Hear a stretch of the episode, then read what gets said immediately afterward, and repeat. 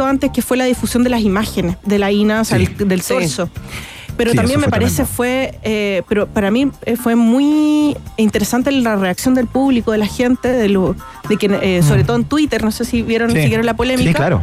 Pero en Twitter la misma gente decía bajen las imágenes, no mm. las compartan eh, cómo, este medio está diciendo que ella es una influencer y no están poniendo el eje en que es una narcotraficante. Entonces creo que incluso la misma gente está muy alerta con respecto a cómo está tratando la prensa este tema. Hay como una este ética social en el Hay una ética social, sí.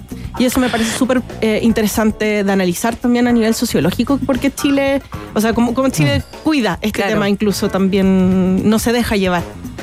Ahí tienes tu próximo estudio, Ainhoa Vázquez Mejías, quien estuvo en el día de hoy acompañándonos, eh, alfabetizándonos de alguna manera en el tema de la narcocultura, lo narco, el narco, las diferencias que hay entre las representaciones simbólicas del narco que vemos en las series y cómo opera realmente eh, el narco, ¿no? Eh, investigadora de la UNAM, autora del libro No Mirar, tres razones para defender las narcoseries del 2020, editora de Narcocultura de Norte a Sur, una mirada cultural el fenómeno del narco, eh, cuyos destinos profesionales hoy la tienen en, Chile. Eh, ¿Nos puedes contar, ahí, a dónde te vamos a, ver, dónde vas a estar investigando o no?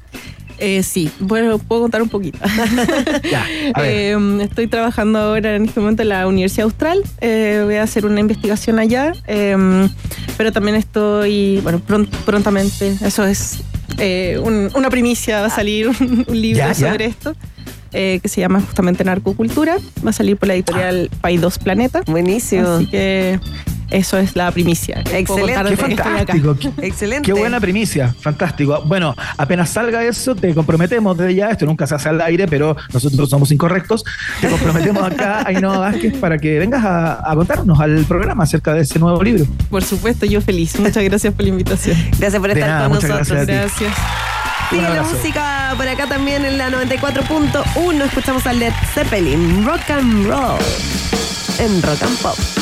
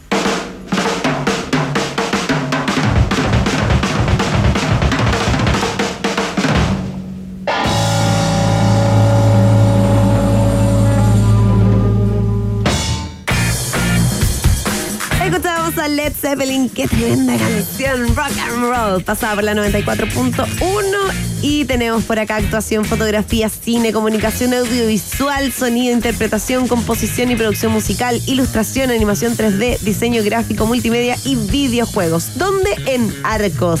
Es tiempo de creatividad, estudia en Arcos y descubre un lugar tan distinto, tan distinto y artístico como tú.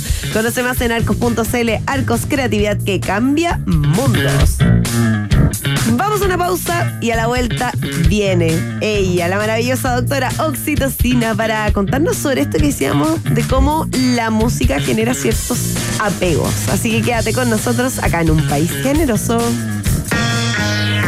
Después de la pausa, Iván Castillo de Arena Guerrero continúa soñando un país generoso y caluroso. Aquí en el verano Rock and Pop 94.1. Rock, rock, pop, pop, rock, rock, pop, pop, rock, rock, pop, pop, rock, rock, pop, pop, pop, pop, pop, pop, pop. Es la hora rock and pop. Siete, siete minutos. Actuación, fotografía, cine, comunicación audiovisual, sonido, interpretación, composición y producción musical, diseño gráfico, ilustración, animación digital y videojuegos. ¿En qué otro lugar te sentirías mejor? Conoce más de Instituto Profesional Arcos acreditado y adscrito a la gratuidad en arcos.cl. Creatividad que cambia mundos. Desde un atentado terrorista en Europa hasta un esperanzador descubrimiento científico que podría cambiar la historia. Allá donde está la noticia, los periodistas de El País estarán para contártela, informándote siempre con rigor de todo lo que más te interesa. El País, periodismo global, ahora para Chile. Visita elpaís.com. Este verano en Copec, veo veo que vas a parar en una pronto por un exquisito hot dog con ese pan delicioso. Y si pagas con App Copec, acumulas puntos full para canjear cupones. Este verano en Copec, veo veo nuevas y mejoradas experiencias. Lo claro, tenemos gigas libres en Chile y roaming incluido desde 10.990 al mes. Porque...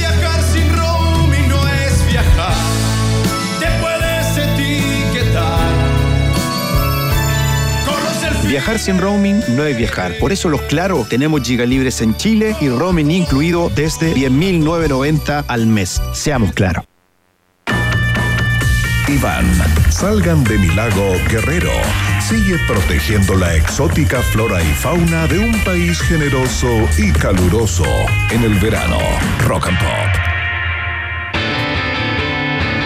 te tenemos para refrescar la tarde? Foo Fighters, Times Like This. La escuchas en un país generoso, aquí en Rock and Pop Música 24-7.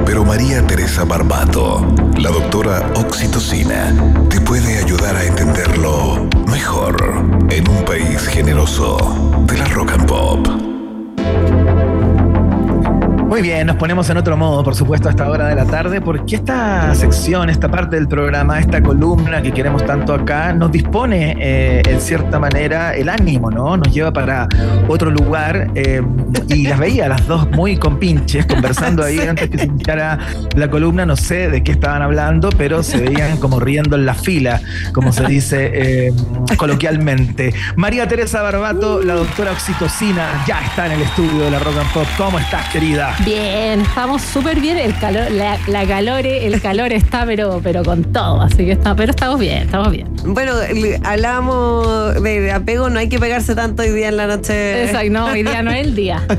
el día. No, hoy día bien lejito, ¿no? distancia. Bien lejito, sí. Evitativo hoy día. Eh, eh, evitativa la cosa de hoy. Oye. María Teresa Barbato, le contaba a la Cata, a propósito del tema de tu columna de hoy, que hemos hablado mucho de los tipos de Sí. apego, ¿no? Pero hemos hablado de los tipos de apego ligados a la relación entre los seres humanos, ¿no? Claro. Eh, sus emociones, eh, sus sentimientos, eh, sus vinculaciones, ¿no?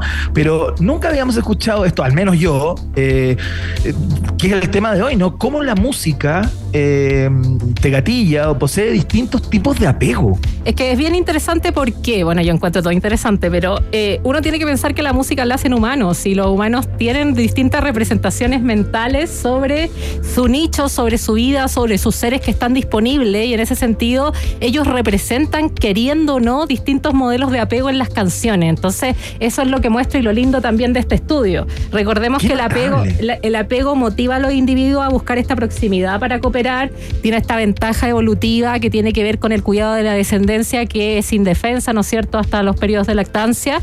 Eh, entonces se ha visto que eh, la música en general, sobre todo en la época de la adolescencia, eh, es parte de nuestra cultura para forjar también lo que uno espera como esquemas, ciertos esquemas cognitivos que uno puede estar forjando. Y es bien interesante que este estudio mostró que el 86% de las canciones del top 100 de los Billboard, esto es del 2019-2020, eh, tienen apego inseguro. Entonces lo que nos está llegando eh, es súper heavy, lo que nos está llegando como amor, porque recordemos que el apego también es la tercera etapa del amor, es eh, una noción de inseguridad y de repente que nosotros naturalizamos como, que hemos hablado también como que eso es lo correcto, esa es la manera de amar. Por supuesto yo siempre tengo la mirada biológica que nada es correcto ni incorrecto, eh, en el sentido de que uno puede tener un apego distinto al otro y eso está bien. Eh, pero también hay que tener conciencia del tipo de apego y de cosas que nos pueden hacer mal funcionalmente con el otro también. O sea, eso tiene que ver, María Teresa Barbato, finalmente con ese número que nos dan, ¿no? El top 100 de Billboard, que eh, casi el 90% de las canciones lo que trasunta es un apego inseguro. Exacto. ¿Será porque generalmente cuando eh, los compositores o los cantautores o las bandas cuando hablan de amor hablan realmente de desamor o en Sí, general de los problemas del amor y las fisuras del amor, ¿no? ¿Tiene que ver con eso? Sí tiene que ver con eso porque uno tiene que pensar que siempre en nuestro modelo de apego se cuando hay algún problema. Uno no viene con un cartel de apego determinado. El apego nace en uno o se activa en uno cuando a uno se le quita ese cuidador. Cuando uno, que en, el, en los niños, por ejemplo, y también cuando se te quita ese vínculo de una manera fuerte y nace como tu tipo de apego ansioso, más evitativo, de la manera que tú resuelves el problema. Entonces, eh, es la mejor manera de ver un tipo de apego cuando existe una situación en conflicto. Si no, no la vamos a ver realmente en la época probablemente de conquista. ¿Y cómo es un Claro. apego inseguro, ponte tú? Un apego inseguro a- hoy en día se dividen en hartos tipos, pero está el apego ansioso, está el apego evitativo, ahí está el apego ambivalente que es un poco de los dos y ahora se define también un apego temeroso y cada uno tiene características distintas que tiene que ver cómo uno accede emocionalmente al otro. Por ejemplo, el apego ansioso uno intensifica ciertas emociones, les cuesta también tener relaciones a largo plazo eh, y tiene una visión también de, de que necesita un feedback constante y no puede explorar solo el mundo. O sea, sube una historia a Instagram y ve si la otra persona vio o no vio la historia. Exacto, y son, esas, exacto, y son, esas, y son esas canciones que es como yo me muero si no estás. Por ejemplo, una canción de apego, oh, es que muy buena esta canción. Es que yo voy a caer en el karaoke, yo voy a caer, yo voy a caer. Claro, es como I got nothing, nothing, digamos. Sí, pues, o sea, la letra está buena. Es que es tan buena. es que es tan buena. Mira, ahora se en el clímax. Dale, Luis. Chao, ya chao. ¿Quién va ahí? Esta parte, esta parte. Ah, tú Ánimo.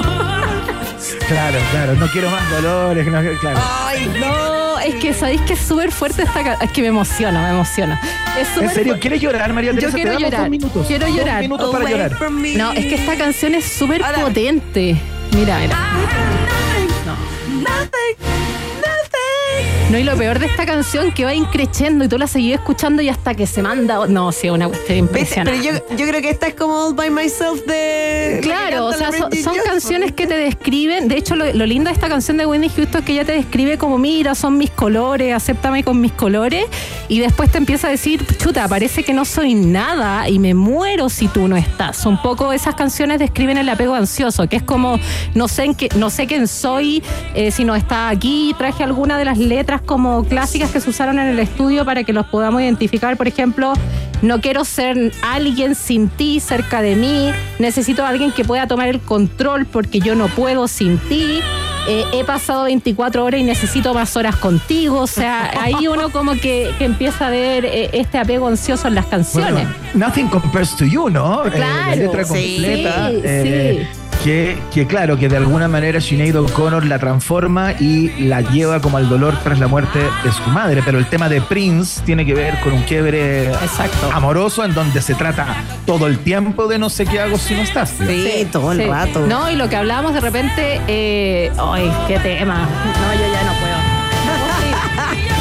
Pero es que mira este clímax. Es que Iván, ¿podéis sentirlo, por favor? tu emoción, Iván. Ponle emoción.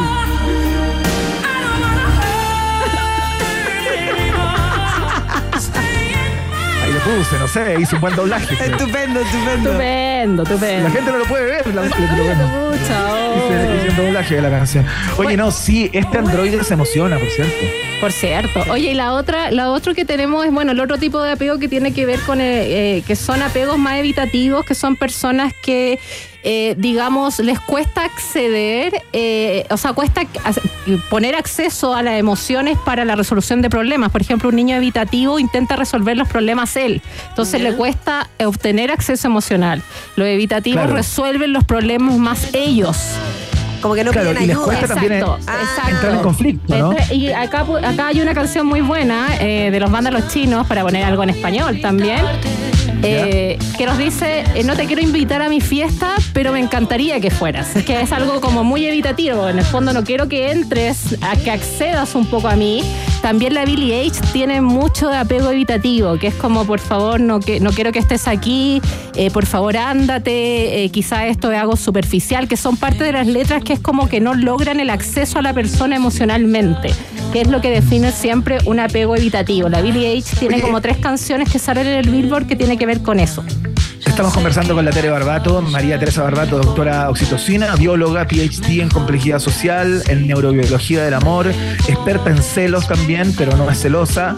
Eh, es, bien interesante, es bien interesante lo que planteaba ahí Tere Barbato, porque si consideramos que la música en cierta etapa formativa de, hombres y mujeres, digamos, eh, particularmente en la adolescencia, cuando uno está afianzando su identidad, está como tratando de descubrir quién es realmente, eh, y todo eso, claro, si, si, si todo el influjo que recibimos de alguna manera tiene que ver con el apego eh, eh, poco seguro o inseguro, claro, finalmente empezamos a, no sé si normalizar, pero a integrar eso como que eso es. Sí, es. empezamos a generar un Como esquema. fuera lo normal. Exacto, como un esquema cognitivo de que en realidad el I have, I Have Nothing de la Whitney Houston es más amor Claro. quizás que, que otra canción que es más tranquila.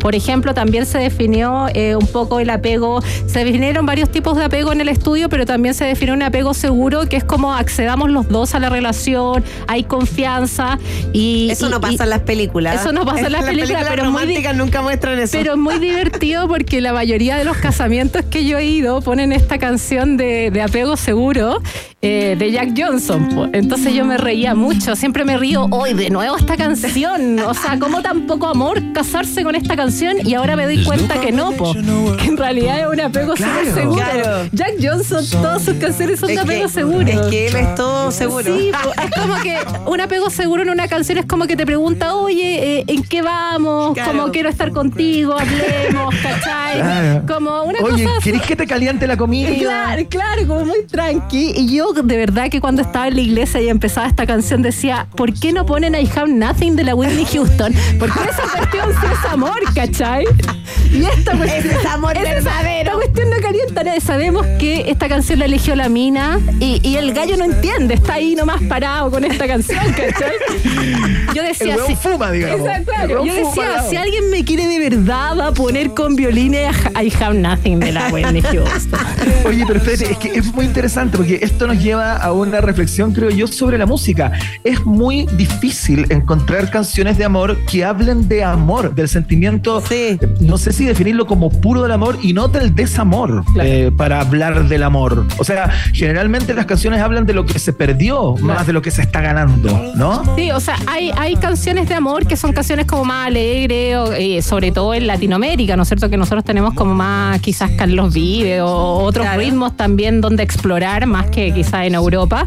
Pero sí, obviamente el desamor es algo que, que, vende mucho más también porque es lo que la gente sufre y tiene también menos información y es sumamente adictivo estar en el modo comiendo helado Brady Jones y poniendo obviamente Celine Dion. po. Sí, po, pero Otra cosa. Ya, pero ponte tú All You Need Is Love de los Beatles. Igual Sí, es como una canción de Pero que me ponen esa cuestión en un matrimonio lo encuentro matado. matado. O sea, Igual a mí me han tocado matrimonios con All You Need Is Love. Es que eso es lo que digo, como digo, como que tampoco. Me pasa como, eh, qué, poco, qué poca personalidad. Como qué poca canción, emoción. ¿cachai? Eso digo, qué Oye, poca ¿Sabes qué emoción. canción puse yo? Les quiero hacer una confesión acá, como para que, para que Sí, sigamos conversando. ¿Sabes con, qué canción me casé yo? ¿Con cuál? ¿Con cuál puse en vez del vals? ¿No? Es el porque Sí. siento que se baila el vals. Dijimos, no sabes, podemos poner una canción. ¿Y sabes qué canción puse? Puse Woman de John Lennon. Ah, Eh, que es una canción, creo yo, bonita, que es bonita. como de amor. Habla de amor, Sí, sí, justamente. sí. No Sí. de desamor. No, es Como- súper linda, sí. Yo, pu- yo puse una que nadie conocía en el matrimonio, solo nosotros dos. Ah, que ya. es una de Papo eh, que se llama Juntos a la Par. Ah, ya, Porque camina, dice, caminamos juntos a la par.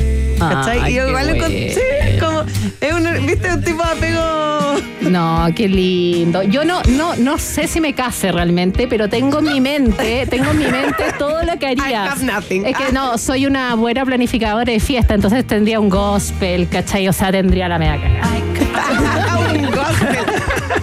me imaginé a Whoopi Goldberg cantando en tu Eh, Sí, matrimonio. por favor, o sea, yo quiero como cuestiones con sentimiento, pero ahí uno igual se hace la autorreflexión, que lo que yo llamaba tener mucho sentimiento, en realidad un tipo de apego distinto, y también hay que aceptar que quizás ese apego también se ha forjado en mí eh, por la cultura también, o sea, yo- obviamente yo tengo un apego primario que no le puedo echar la culpa a la música o a la cultura pop, pero también Claro. te lo, te- es como que te lo hace más fuerte también, Sí, o sea, te hace fuerte y, y nos quedamos con ese sentimiento que ese, a eso debemos llegar. O sea, debemos llegar a esa canción de amor y realmente hay muchas canciones que, que nos muestran una seguridad y que son también lindas, pero no pongan más It Together, por favor. o cuál ponen ahora. Eh, ay, bueno, Sam Smith y, y- no, pero todo. You bien. Were Always On My Mind es esta. de- Sí. No, pero está luego- bien. Cover de no, pero la que siempre ponen de Elvis es Can't Help Falling in Love. Sí, sí, Esa sí, la ponen sí, siempre la en ponen los siempre, La matrimonios. ponen siempre, es verdad. Es una buena verdad. Oye, qué canción, bueno. sí. Oye, he descubierto acá dos wedding planners. ¿eh? Eh, en el transcurso de esta conversación, Oye. finalmente las dos quisieran hacer los matrimonios. Oxidatos. Sí, no, yo, sí. ya- y voy a destacar un matrimonio que una vez fui y en la entrada, no era el vals, pero cuando entraron, típico que entran como a la fiesta, la canción que usaron para entrar la encontré notal- notable porque entraron con Highway to Hell. La encontré Ah, increíble. buena, buenísimo. No, está bueno. Pues, bueno, pero es un contrasentido. Sí, Igual, sí, es Estamos entrando, estamos iniciando la carretera al infierno. ¿no? Claro, pero lo encontré bastante divertido igual. Sí, esta es la Divertido. clásica. Esta sí. Al menos esta- realista. Esta ya basta. Siempre, siempre, siempre en todos los matrimonios. ¿Cuál es esta? Ah, Can't Help Igual hermosa, Esta siempre, en todos los matrimonios. Yo creo que ahí la wedding planner le dijo, mira, tengo estas tres canciones, decía. La otra que ahora, Elige. ahora eh, de hecho hicieron un estudio la otra vez, acá en Chile creo que fue, eh, canción número uno en los matrimonios, Perfect, de Ed Sheeran. Ah, ese, ese te iba a me tiene, pero al borde también esa. todas. Todos los no. matrimonios, ¿Cuál es? Perfect de Ed Sheeran. Amy, yo creo que hay ¿Cuál es que poner Celine Dion is coming tonight. Esa cuestión como muy exagerada. Esta es la de Ed Sheeran. No, pero Me esto- duermo. Esto es una mentira. Me duermo. Esto es una mentira. Lo peor es que, tú, que me estoy lo peor es que tú veías a la pareja que se está casando y es cero apego, o sea, cero, cero apego seguro. Entonces tú decís, esto es una falsa. Por último, Por último, si eres intensa, ponte Claro, algo que sea y sería evitativo. Bueno, los reggaetones también salió harto Bad Bunny y que presentan apego evitativo, que son esas frases como, oye, yo igual tengo a otra, o algo más, quiero algo más superficial contigo, como que también. María Teresa Garbato, tengo una pregunta para ti en este momento. No. a, a propósito de lo que estamos conversando. No, no, no, sí, es, es, Ah. es bien pedestre. Es bien pedestre. Eh, ¿Cuántas cervezas te demoráis en cachar el apego que tiene la persona que tienes al frente? Eh, ¿Una, dos o tres? oye. Tenéis que verlos juntos Cuando, para cachar cuál es su cuando tipo de estoy, apego. cuando me encanta estar en los bares y ver las citas me encanta, porque el lenguaje no verbal se cacha al tiro. Entonces yo soy muy ñoña y digo, mira, ellos están en cita, recién se conocen. Ya, No, vete. necesito ¿Tú cuánto salir a carretear contigo. Eh, yo creo que el apego de una persona, eh, no, no me demoro tanto. En unas pequeñas interacciones yo creo que puedo tener el apego de, de- de una persona. Sí. Oye, qué increíble. Es un superpoder eso, ¿no? no sé si tanto, talento. no sé si tanto, no sé si tanto, la verdad. Igual entre te podríamos salir un día a, un bar para a mí a mí me- igual me atraen varios evitativos, entonces igual es un problema. O sea, imagínate con Whitney Houston, o sea, como que no.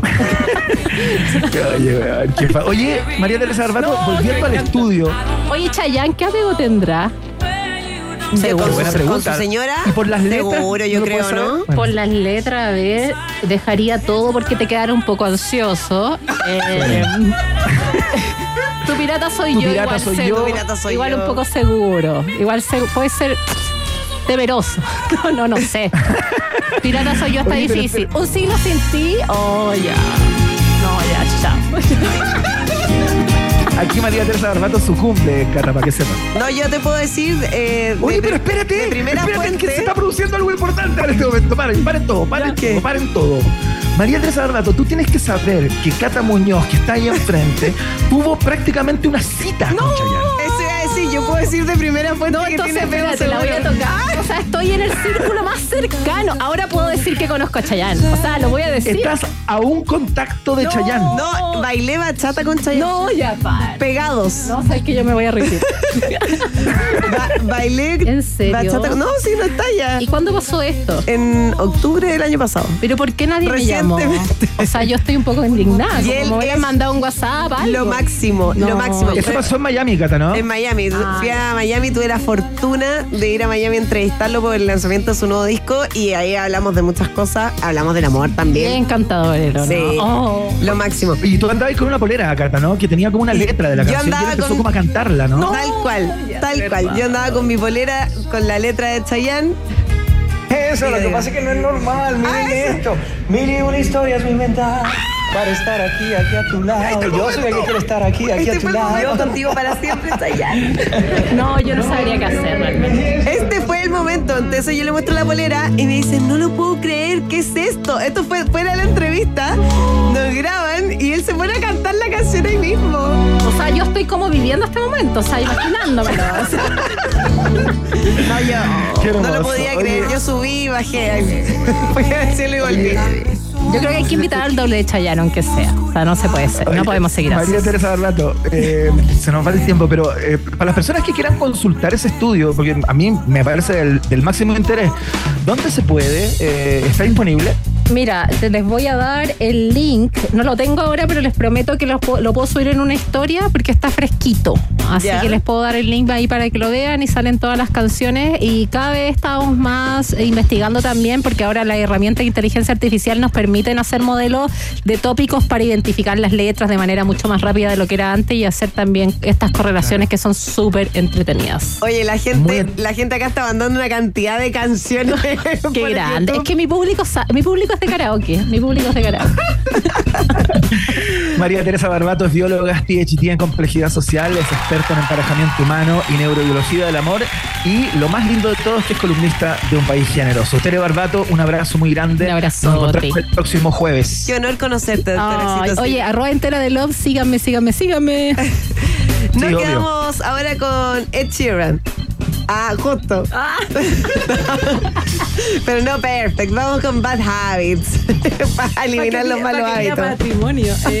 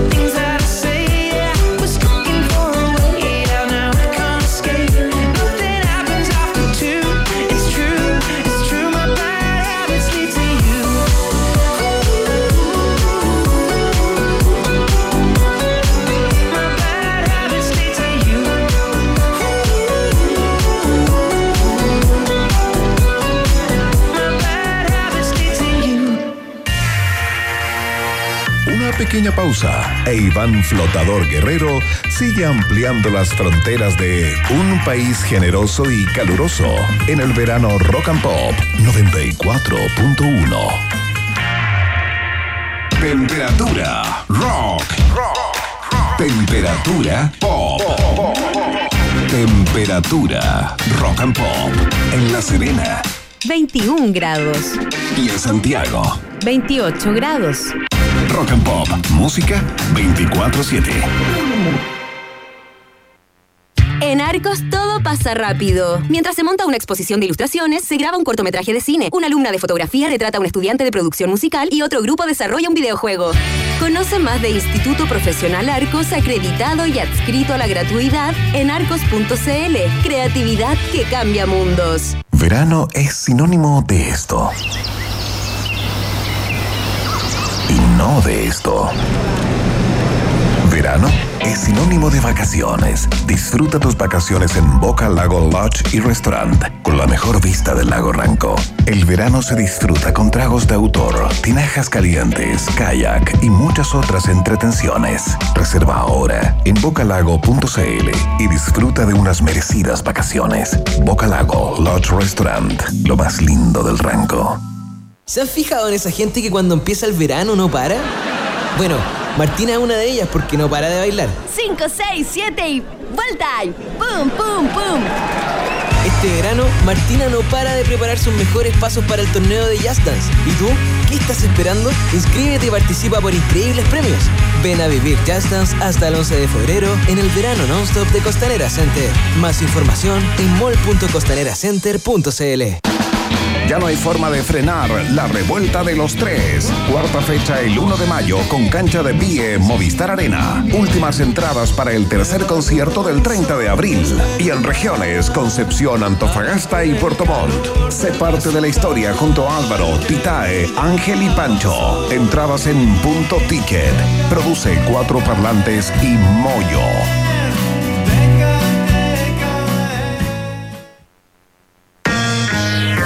Iván Corriente de Humboldt Guerrero continúa explorando las maravillas de un país generoso y caluroso en el verano Rock and Pop. Estimados pasajeros, pónganse cómodos y prepárense para el despegue. Llegó el momento de subirte al DeLorean de la 94.1 y viajar por la historia de nuestra cultura pop. Es el viaje en el tiempo en un país generoso de la rock and pop.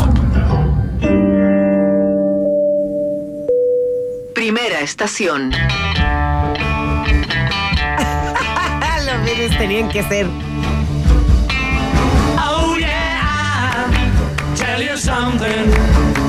Estamos partiendo el 18 de enero de 1964. eh, estamos empezando con esta canción eh, I wanna hold your porque es fundamental en la historia de los Beatles. Y te voy a explicar por qué. A ver. Con esta canción, con esta canción, eh, los Beatles entran por primera vez en su historia en las listas Billboard.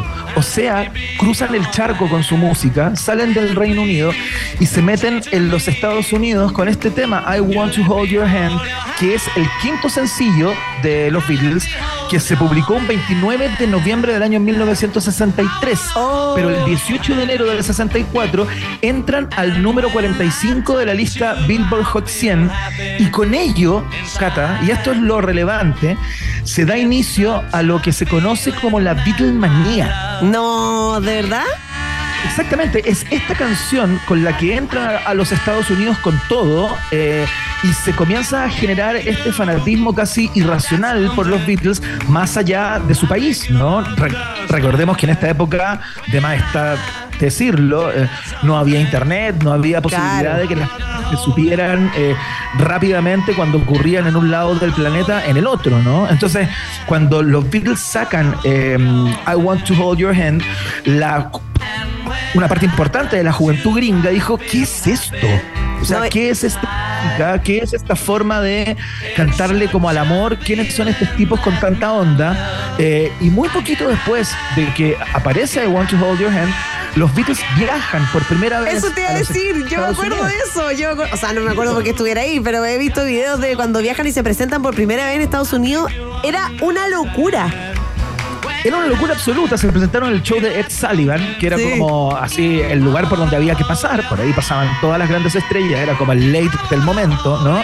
Eh, y quedó la tendalada, o sea, en el aeropuerto descontrol absoluto. eh, y el, la Beatlemanía, que ya había empezado en, Inglaterra, digamos, se traslada a los Estados Unidos y de ahí al mundo, ¿no? Entonces, eh, I Want to Hold Your Hand tiene esa doble gracia. Por un lado, es la canción que les permite a los Beatles entrar a los Estados Unidos y no salir nunca más. Y al mismo tiempo da origen a, a este fanatismo eh, que se hizo llamar la Beatlemania. ¿Para qué te voy a contar la cantidad de premios y récords que tiene esta canción? Oye, Como- pero como- qué buena estación esta, me gustó, me gustó. ¿Viste? La Beatlemania. Eh, No, y, eh, vean, en verdad vean el video del show de Ed Sullivan, está en YouTube y en verdad es impactante. Es realmente impactante lo que ocurría eh, con los Beatles. Bueno, el año 2000, eh, el- este sencillo de los Beatles se convirtió en el más exitoso en todo el mundo y en toda su historia, con más de 15 millones de copias vendidas. Solo el sencillo, I Want to Hold Your Hand. ¿Esta Así es la que- canción más exitosa de los Beatles? Sí. En términos de venta, sí. En, Oh, mira. en términos de venta. Sí, pues, así es. Bueno saberlo. Tal cual, más que los Midú, más que qué sé yo, todas esas. Así es que con los Beatles, por supuesto, era que no. Partimos el viaje en tiempo del día de hoy. Vamos a la segunda estación con una banda que desde mi perspectiva está subvalorada, fíjate. Próxima estación.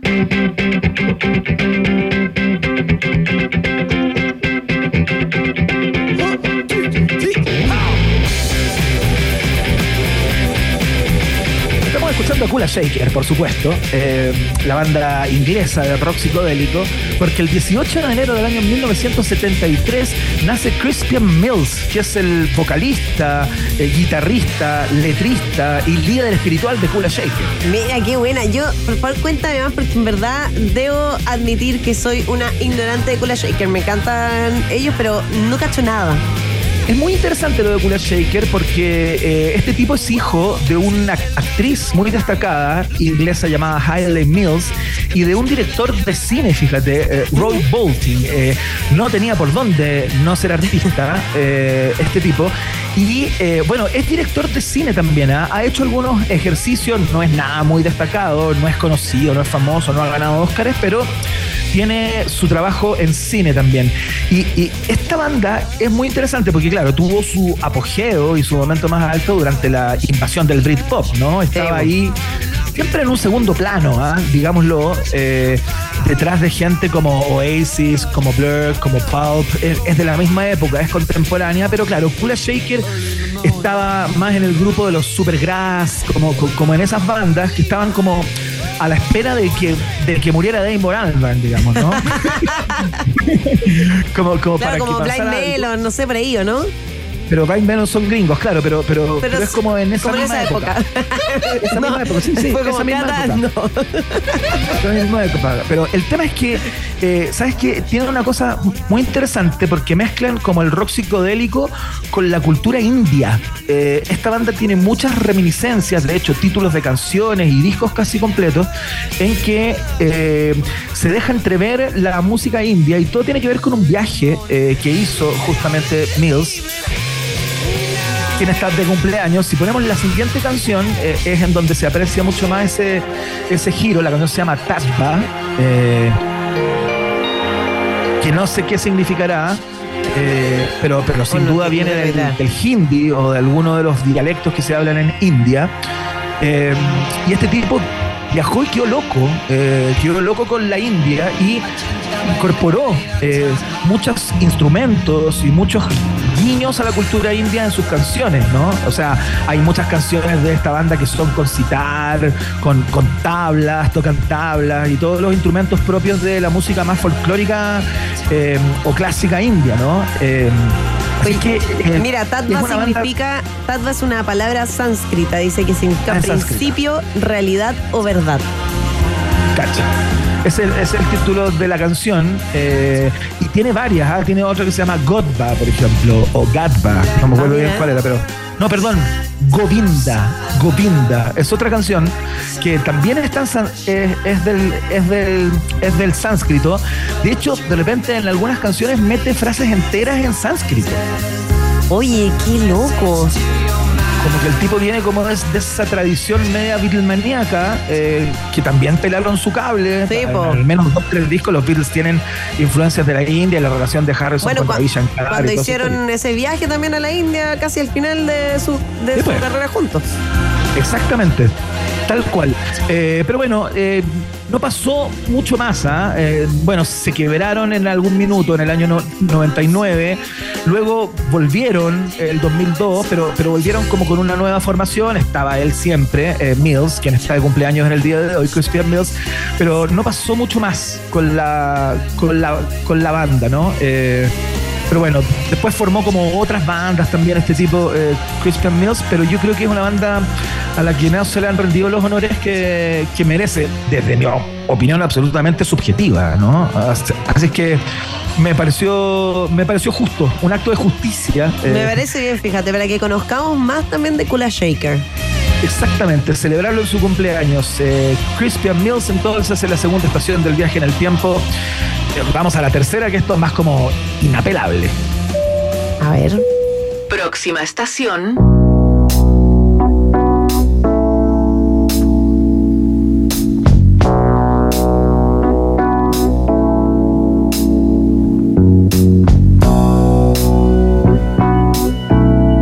Yo creo que muchos ya la cacharon ya, ¿no?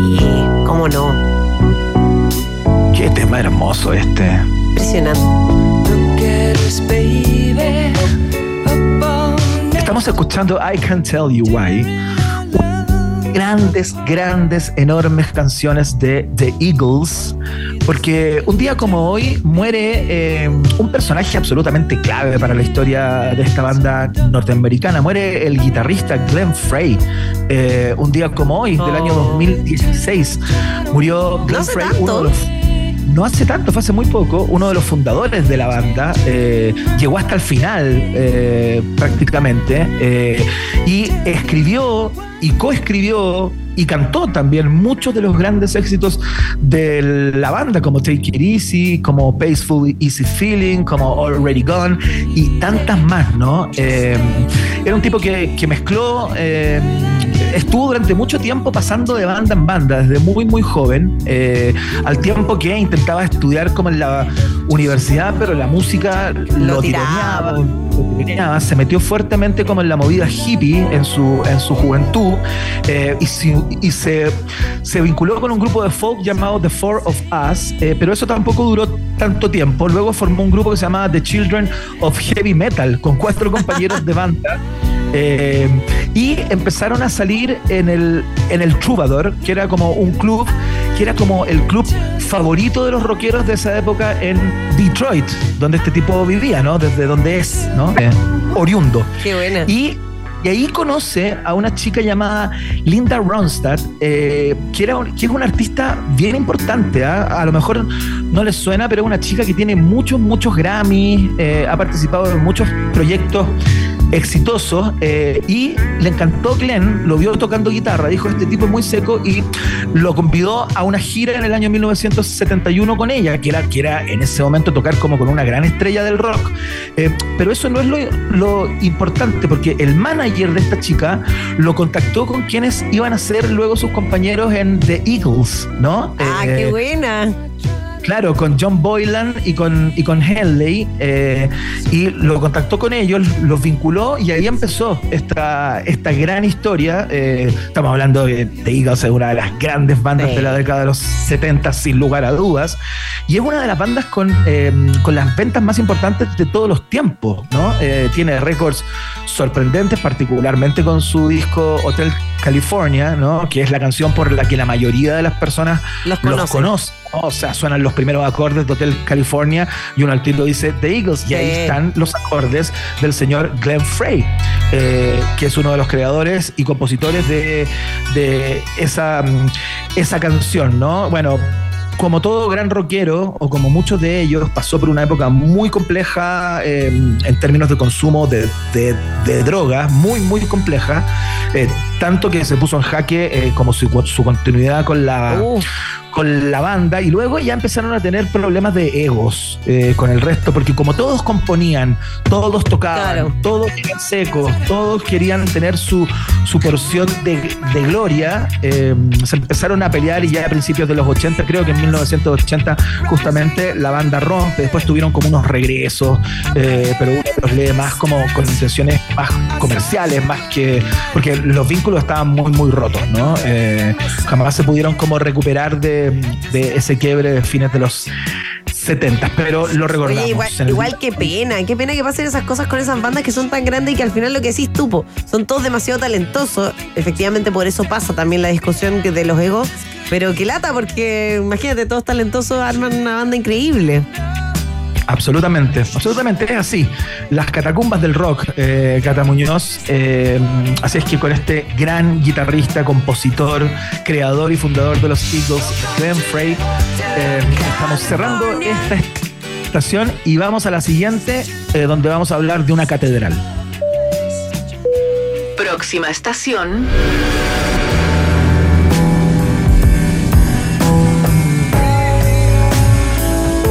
Que ayer, Cata, tú te preguntabas a propósito de algunas efemérides que diste sobre los Beatles, ¿cómo es posible que haya tanta información sobre hechos que parecen tan absurdos sobre la vida de los Beatles? que cual. se sepa qué día eh, Paul McCartney dobló mal el papel higiénico, digamos, ¿no? Eh, cosas así como, como bastante insólitas. Bueno, ocurre cuando eh, los protagonistas de esa información son tan grandes, ¿no? Eh, y este dato que te traigo hoy tiene que ver un poco con eso. porque, ¿Doblaron mal el papel confort? No, no, no, no. no, Lo que pasa es que un, día como hoy, del año 1973, Pink Floyd termina de grabar The Dark Side of the Moon. Oh. No, es que esto es. Tú decías, una catedral. Esto es una catedral, sindicado como el disco más importante de la historia del rock, en la historia del rock. Eso ya es subjetivo, pero eh, parece haber cierta, cierto a- acuerdo en el mundo de la crítica que estamos hablando de un disco absolutamente clave, el octavo álbum de estudio de eh, la gente de, de Pink Floyd. Eh, es el primer disco en donde ya no está Sid Barrett, eh, este, este, este creador eh, absolutamente lisérgico y fundamental para Pink Floyd, pero que bueno, se le fueron los calacones para el cerro, como se dice en buen chileno, y ya no pudo seguir formando parte de la banda y de alguna manera este disco toca eh, ciertas temáticas ligadas a la locura y, al y a la pérdida del, del sentido, ¿no? Eh, salió a la venta el 1 de marzo del año 1973 en en los Estados Unidos y el 23 de marzo del mismo año en Reino Unido. ¿no? Se estima que ha vendido más de 50 millones de copias a nivel mundial y eh, es tan importante eh, desde el punto de vista cultural, a propósito de su carátula, ¿no? que ya es un icono pop, eh, como desde el punto de vista musical también. Y acá hay un viejo conocido quien estuvo a cargo del sonido de este disco, de la ingeniería de este disco, que es el señor Alan Parsons, que eh, ya había... ¿De Alan Parsons acá- Project? Exactamente, el líder de Alan Parsons Project, siendo un, un jo- jovenzuelo en aquellos años todavía, ya había estado eh, como ingeniero asistente en el Abbey Road de los Beatles y en el Let It Be. En esos dos discos El tipo genio. eh, aparece Alan Parsons ahí como, como con cara de no puedo creer dónde estoy y con quiénes estoy, eh, pero ya él era como parte estable del staff de ingenieros del estudio Abbey Road a estas alturas, el año 73. Y como que le tocó, como por planilla, hacerse cargo de este disco. Eh, A los Pink Floyd les dijeron, bueno, les toca con Alan Parsons, él es el que va a grabar este disco. Y, y ahí empieza una relación como en estudio que sería fundamental en términos de, que este es eh, es el primer disco que se graba con un montón de tecnologías eh, que estaban recién disponibles en aquella época, pero también es un disco para el cual se inventaron un montón de formas de grabar que hasta ese entonces no existían. ¡Ay, qué loco! ¿Cachai? Un, un disco Entonces- vanguardista no solamente como en lo que uno escucha, sino que en su forma de hacerse, como la mecánica, digamos. Tal cual, tal cual. Tiene una mecánica eh, que no se había visto antes y que fue admirada por todo el planeta. En ese momento, cuando este disco sale, las preguntas entre los especialistas era cómo hizo eso, cómo Claro. hizo eso, cómo es posible esto.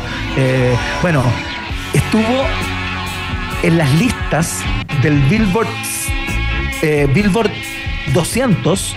937 semanas, más de 19 años, más de 19 No. años, escuchen bien. Ay, loco. Más de 19 años entre los mejores 200 del Billboard.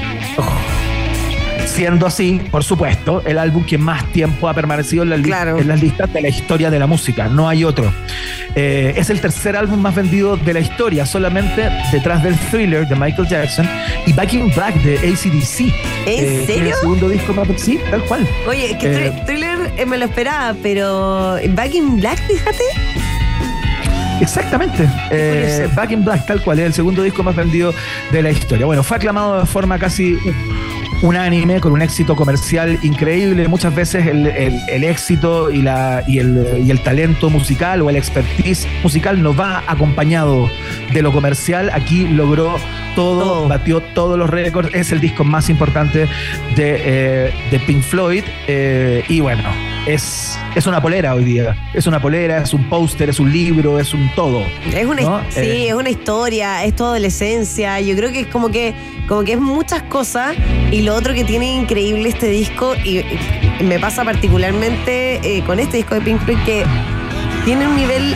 No solamente que las canciones, las letras son buenas, la interpretación es increíble, pero el nivel de eh, cantidad de partes instrumentales que tienen las canciones, eh, Sí, la po. instrumentalización es atómica. Eso yo creo que tiene y, y de que destaco mucho de este disco. Es espectacular, es espectacular y, y es la última estación del día de hoy, por Bueno, supuesto. para cerrar con Eh, broche de oro.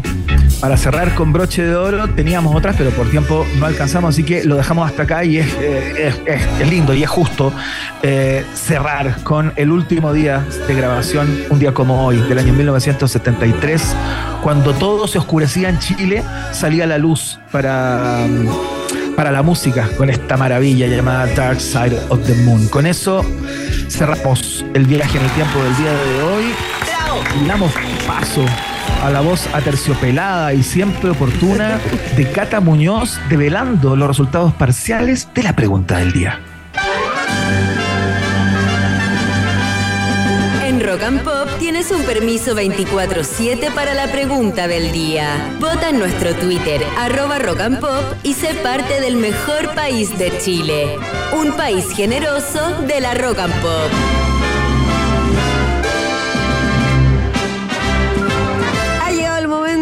Los resultados de nuestra pregunta del día de hoy, que obviamente tenía que ver, ¿cierto?, con eh, la formalización de Katy Barriga. Finalmente el tribunal hoy día decretó arresto domiciliario total, arraigo nacional también para la ex alcaldesa de Maipú, eh, desestimando la petición de la fiscalía que había pedido prisión preventiva mientras se desarrolla esta investigación que ha tenido además mucha, mucha polémica.